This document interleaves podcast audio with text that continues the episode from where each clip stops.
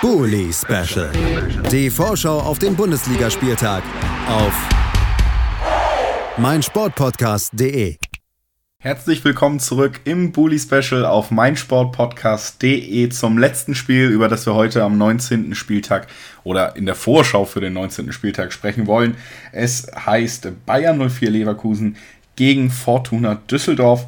Und dafür bei mir ist zum zweiten Mal in diesem Bully-Special Manuel Behlert von 90 Plus, der Mann, der da auch die Bundesliga-Awards jedes Wochenende vergibt. Und damit, ja, ich glaube, man kann so sagen, der Mann, der sich in Deutschland wahrscheinlich am besten in der Bundesliga auskennt. Hallo Manuel. Servus.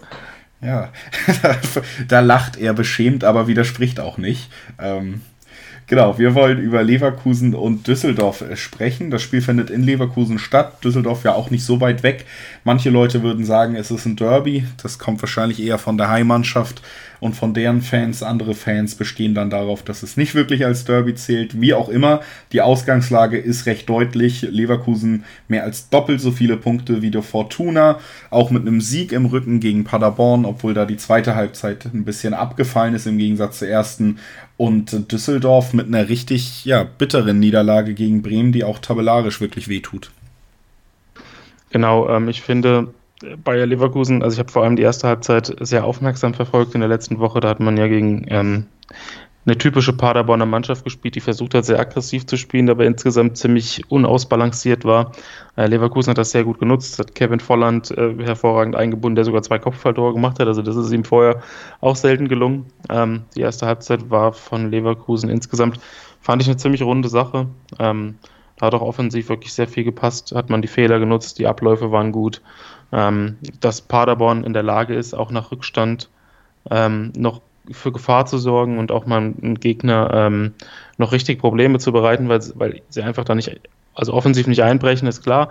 Dass Leverkusen dann auch teilweise ein bisschen geschwommen hat, ähm, ist dann verständlich, weil Leverkusen in dieser Saison zwar ein einen Entwicklungsprozess durchmacht, der durchaus auch positiv ist, sonst hätten sie nicht mit Peter Bosch verlängert, ähm, aber auch selten bis jetzt 90 Minuten wirklich vollumfänglich zufriedenstellend gespielt hat. Ähm, das gehört alles jetzt dazu. Ich denke, äh, nach, nach dem Spiel gegen Paderborn ist Fortuna Düsseldorf zu Hause auch so ein ähm, Pflichtsieg, so ein Gegner, der unangenehm werden kann, aber ähm, den man auch mit dem ersten, mit dem ersten eigenen Treffer ähm, dann äh, also ziemlich beeinflussen kann. Äh, Düsseldorf stellt mit die schlechteste Defensive der Liga. Da sind wenige, äh, ja, sind wenige Teams dabei, die schlechter sind. Ähm, Mainz, Bremen und Paderborn sind das.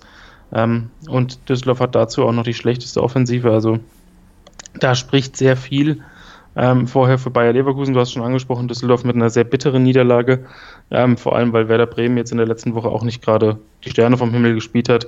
Ähm, das war ein typisches Abstiegsduell, wo keiner eben Fehler machen wollte und der größte Fehler ähm, oder den größten Fehler hat Düsseldorf begangen und deswegen das Spiel dann noch verloren.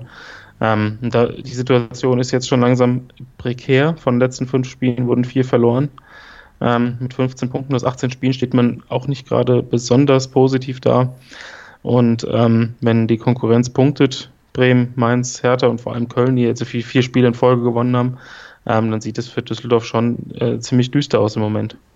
Was glaubst du denn, woran liegt es auch bei Düsseldorf? Denn die waren ja letzte Saison tatsächlich eines der Teams, was ja relativ souverän und sicher Richtung Klassenerhalt marschiert ist in dieser Saison. Du hast die Zahlen angesprochen, die ja eigentlich auch nur den spielerischen Eindruck untermauern, dass wir es hier mit einem ganz, ganz klaren Abstiegskandidaten dieses Jahr zu tun haben.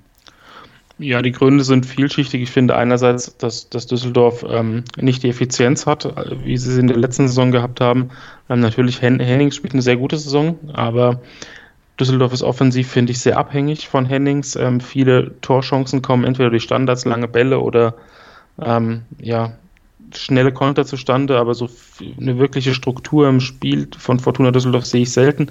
Da wird es natürlich darauf ankommen, ähm, wenn Kevin Stöger zurückkommt, der in der letzten Saison absolut spielerisches, ähm, belebendes Element war. Ähm, er wird da versuchen müssen, das Spiel zu strukturieren. Ist natürlich nach einer so langen Verletzung auch schwierig, da wieder ähm, von jetzt auf gleich in Topform zu kommen. Aber das ist so, so einer der wichtigen Punkte, finde ich, dass Düsseldorf es selten schafft, aus eigenem Ballbesitz äh, mal Chancen zu kreieren. Da gibt es natürlich ein paar positive auf, äh, Ausnahmen wie das Spiel auf Schalke, wo man wirklich ein paar schöne Spielzüge gezeigt hat. Ähm, aber insgesamt ist die Abhängigkeit von Hennings, finde ich, ein bisschen zu hoch. Ähm, auch so die Flügelspieler haben bisher noch einen zu geringen Input. Ähm, wenn man so Erik Tommy sieht, das ist immer mal wieder ganz nett, aber konstant ist es eben nicht.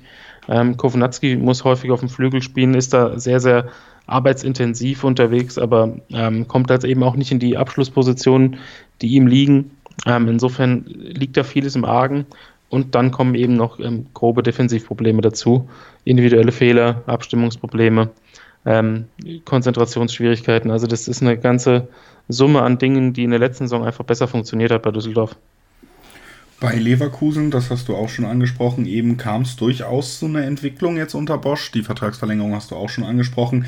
Was ich bemerkenswert finde bei Leverkusen ist, dass man unter dem Bosch-Fußball ja eine ganz bestimmte Idee eigentlich versteht und auch immer noch im Kopf hat, aber vieles, was wir in dieser Saison gesehen haben, eigentlich diesen Eindrücken eher widersprechen sollte. Ja, also es, es ist nicht dieser Hauruck-Fußball, den man vielleicht ein bisschen mit Peter Bosch ähm, in Verbindung bringen würde, den man teilweise auch noch aus Dortmunder Zeiten kennt. Also auch er macht natürlich äh, als Trainer Fehleranalyse und überlegt, was er bei seinem neuen Arbeitgeber anders machen kann. Ähm, Leverkusen legt in dieser Saison ein bisschen mehr Wert auf Balance, habe ich das Gefühl. Also Bosch versucht ähm, einerseits klar einen hohen Ballbesitzwert zu generieren und daraus auch ähm, für Torgefahr zu sorgen, aber dieses bedingungslose nach vorne verteidigen, dieses hohe aggressive Pressen ähm, und das hohe Risiko wurde ein bisschen eingedämmt. Das zeigt sich auch, wenn man so auf die ähm, Torbilanz bei Leverkusen guckt. Ähm, die haben von der Spitzengruppe tatsächlich am, am wenigsten Tore geschossen mit 27, also von den Top 7, da haben selbst Freiburg und Schalke die jetzt nicht für die absolute bedingungslose Offensive stehen, haben mehr, mehr eigene Tore erzielt. Ähm, andererseits hat Leverkusen mit 22 auch, Gegentoren auch eine relativ stabile ähm, Bilanz dahingehend. Also Leverkusen macht einen Prozess durch, wobei die ähm, nicht geschossenen Tore sicherlich auch damit zusammenhängen, dass Havertz in der Hinrunde ja, so eine kleine Konstanzdelle hatte, die man in seinem Alter völlig nachvollziehen kann. Ähm, er hat jetzt gegen Paderborn auch wieder gezeigt, dass er da ein bisschen dass, dass er in der Winterpause scheinbar gut getan hat, dass er wieder besser in Form kommt, hat getroffen, Tor vorbereitet. Ich denke, da kann es auch ähm, dahingehend wieder nach vorne gehen bei Leverkusen. Der offensive und kontrollierende Ansatz bei Bosch ist ja da. Ähm, dass jetzt auch Spieler wie Diaby, ähm, der in den letzten Spielen sehr, sehr häufig zum Einsatz kam und auch besser in seinen Rhythmus kam, ähm, auch, denke ich, noch Luft nach oben haben, was Effizienz angeht, ist auch klar. Aber es sind äh, relativ viele junge Spieler da in der Offensive. Ähm, ich denke, an guten Tagen können sie auch mal Gegner auseinandernehmen. Und das, damit meine ich nicht nur Paderborn, die einen einladen, sondern äh, damit meine ich auch andere Gegner. So dass das für Düsseldorf am Wochenende, wenn Leverkusen in Spiellaune kommt ähm, und äh, die gleiche Effizienz an den Tag legt wie in, in, der, in der ersten Halbzeit gegen Paderborn, relativ bitter werden könnte. Glaubst du denn, es wird bitter? Also wie sieht dein Tipp am Ende aus? Ähm, ich gehe auf jeden Fall vom klaren Leverkusen-Sieg aus, weil ich jetzt bei Fortuna Düsseldorf letzte Woche nicht viel gesehen habe ähm, was, was, was jetzt Mut machen würde. Ähm, da sind auch schon die ersten kritischen Stimmen der Fans ähm, zu hören, die jetzt bei Friedhelm Funkel einfach auch so ein bisschen das Konzept vermissen lassen. Ähm, Leverkusen ist natürlich auch ein Gegner, der immer mal dafür bekannt ist, auch so ein zähes Spiel abzuliefern, wenn ein Gegner tief steht. Ähm, es wird ein bisschen darauf ankommen, ähm, ob es den Brustlöser 1 zu 0 relativ früh gibt. Wenn das der Fall ist, ähm, dann tippe ich auf ein 4 zu 0 für Leverkusen. Kann mir aber auch einen etwas geringeren Heimsieg in der Höhe vorstellen. Aber dass Leverkusen gewinnt, ähm, da würde ich mich mal festlegen. Da würde ich auch völlig mitgehen. Eigentlich würde ich ja jetzt aus Prinzip schon gegen dich tippen, aber ich muss dir leider völlig recht geben heute mal ausnahmsweise. Und äh, ja, würde den Tipp fast auch mitgehen, damit wir aber nicht in völliger Eintracht hier irgendwie den Podcast beenden, sage ich mal 3 zu 0 nur. Aber ich denke auch, es wird eine, eine deutliche Geschichte für Leverkusen am Ende werden. Hier treffen zwei Teams aufeinander, die im Moment nicht auf Augenhöhe agieren. Ähm, ja, aber wir haben das hoffentlich getan, Manu, und äh, danke, dass du nochmal da warst. Ja, gerne. Und natürlich auch danke an jeden Hörer, der bei diesem Bully-Special dabei war. Wie gesagt, hier auch nochmal die Info. Wenn ihr selber mal dabei sein wollt, schreibt mir bei Twitter oder schreibt direkt an meinen Sportpodcast. Dann kriegen wir das bestimmt hin, dass auch ihr mal hier als Experten für euren Verein bei mir zu Gast sein könnt.